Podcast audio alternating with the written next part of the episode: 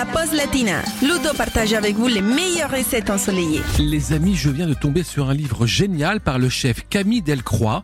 Ça s'appelle Viva la plancha et c'est bourré de recettes idéales pour l'été. Moi, j'ai commencé par tester une recette de gâteau de crabe à la plancha. C'est top, alors je vous la partage sans traîner.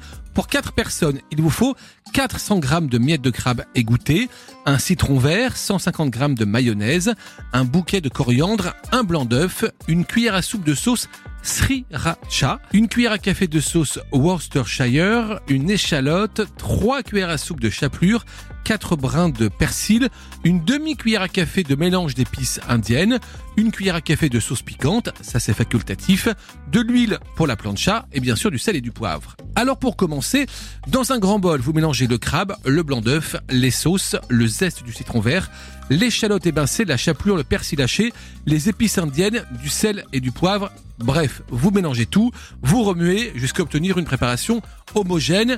Si besoin, vous écrasez légèrement le crabe pour l'émietter encore un peu et vous formez maintenant des petites galettes bien plates. Vous faites chauffer la planche à 5 minutes à feu vif, puis vous baissez légèrement la température. Pendant ce temps-là, vous allez mixer la mayonnaise avec la coriandre, le jus du citron vert et éventuellement donc la sauce piquante.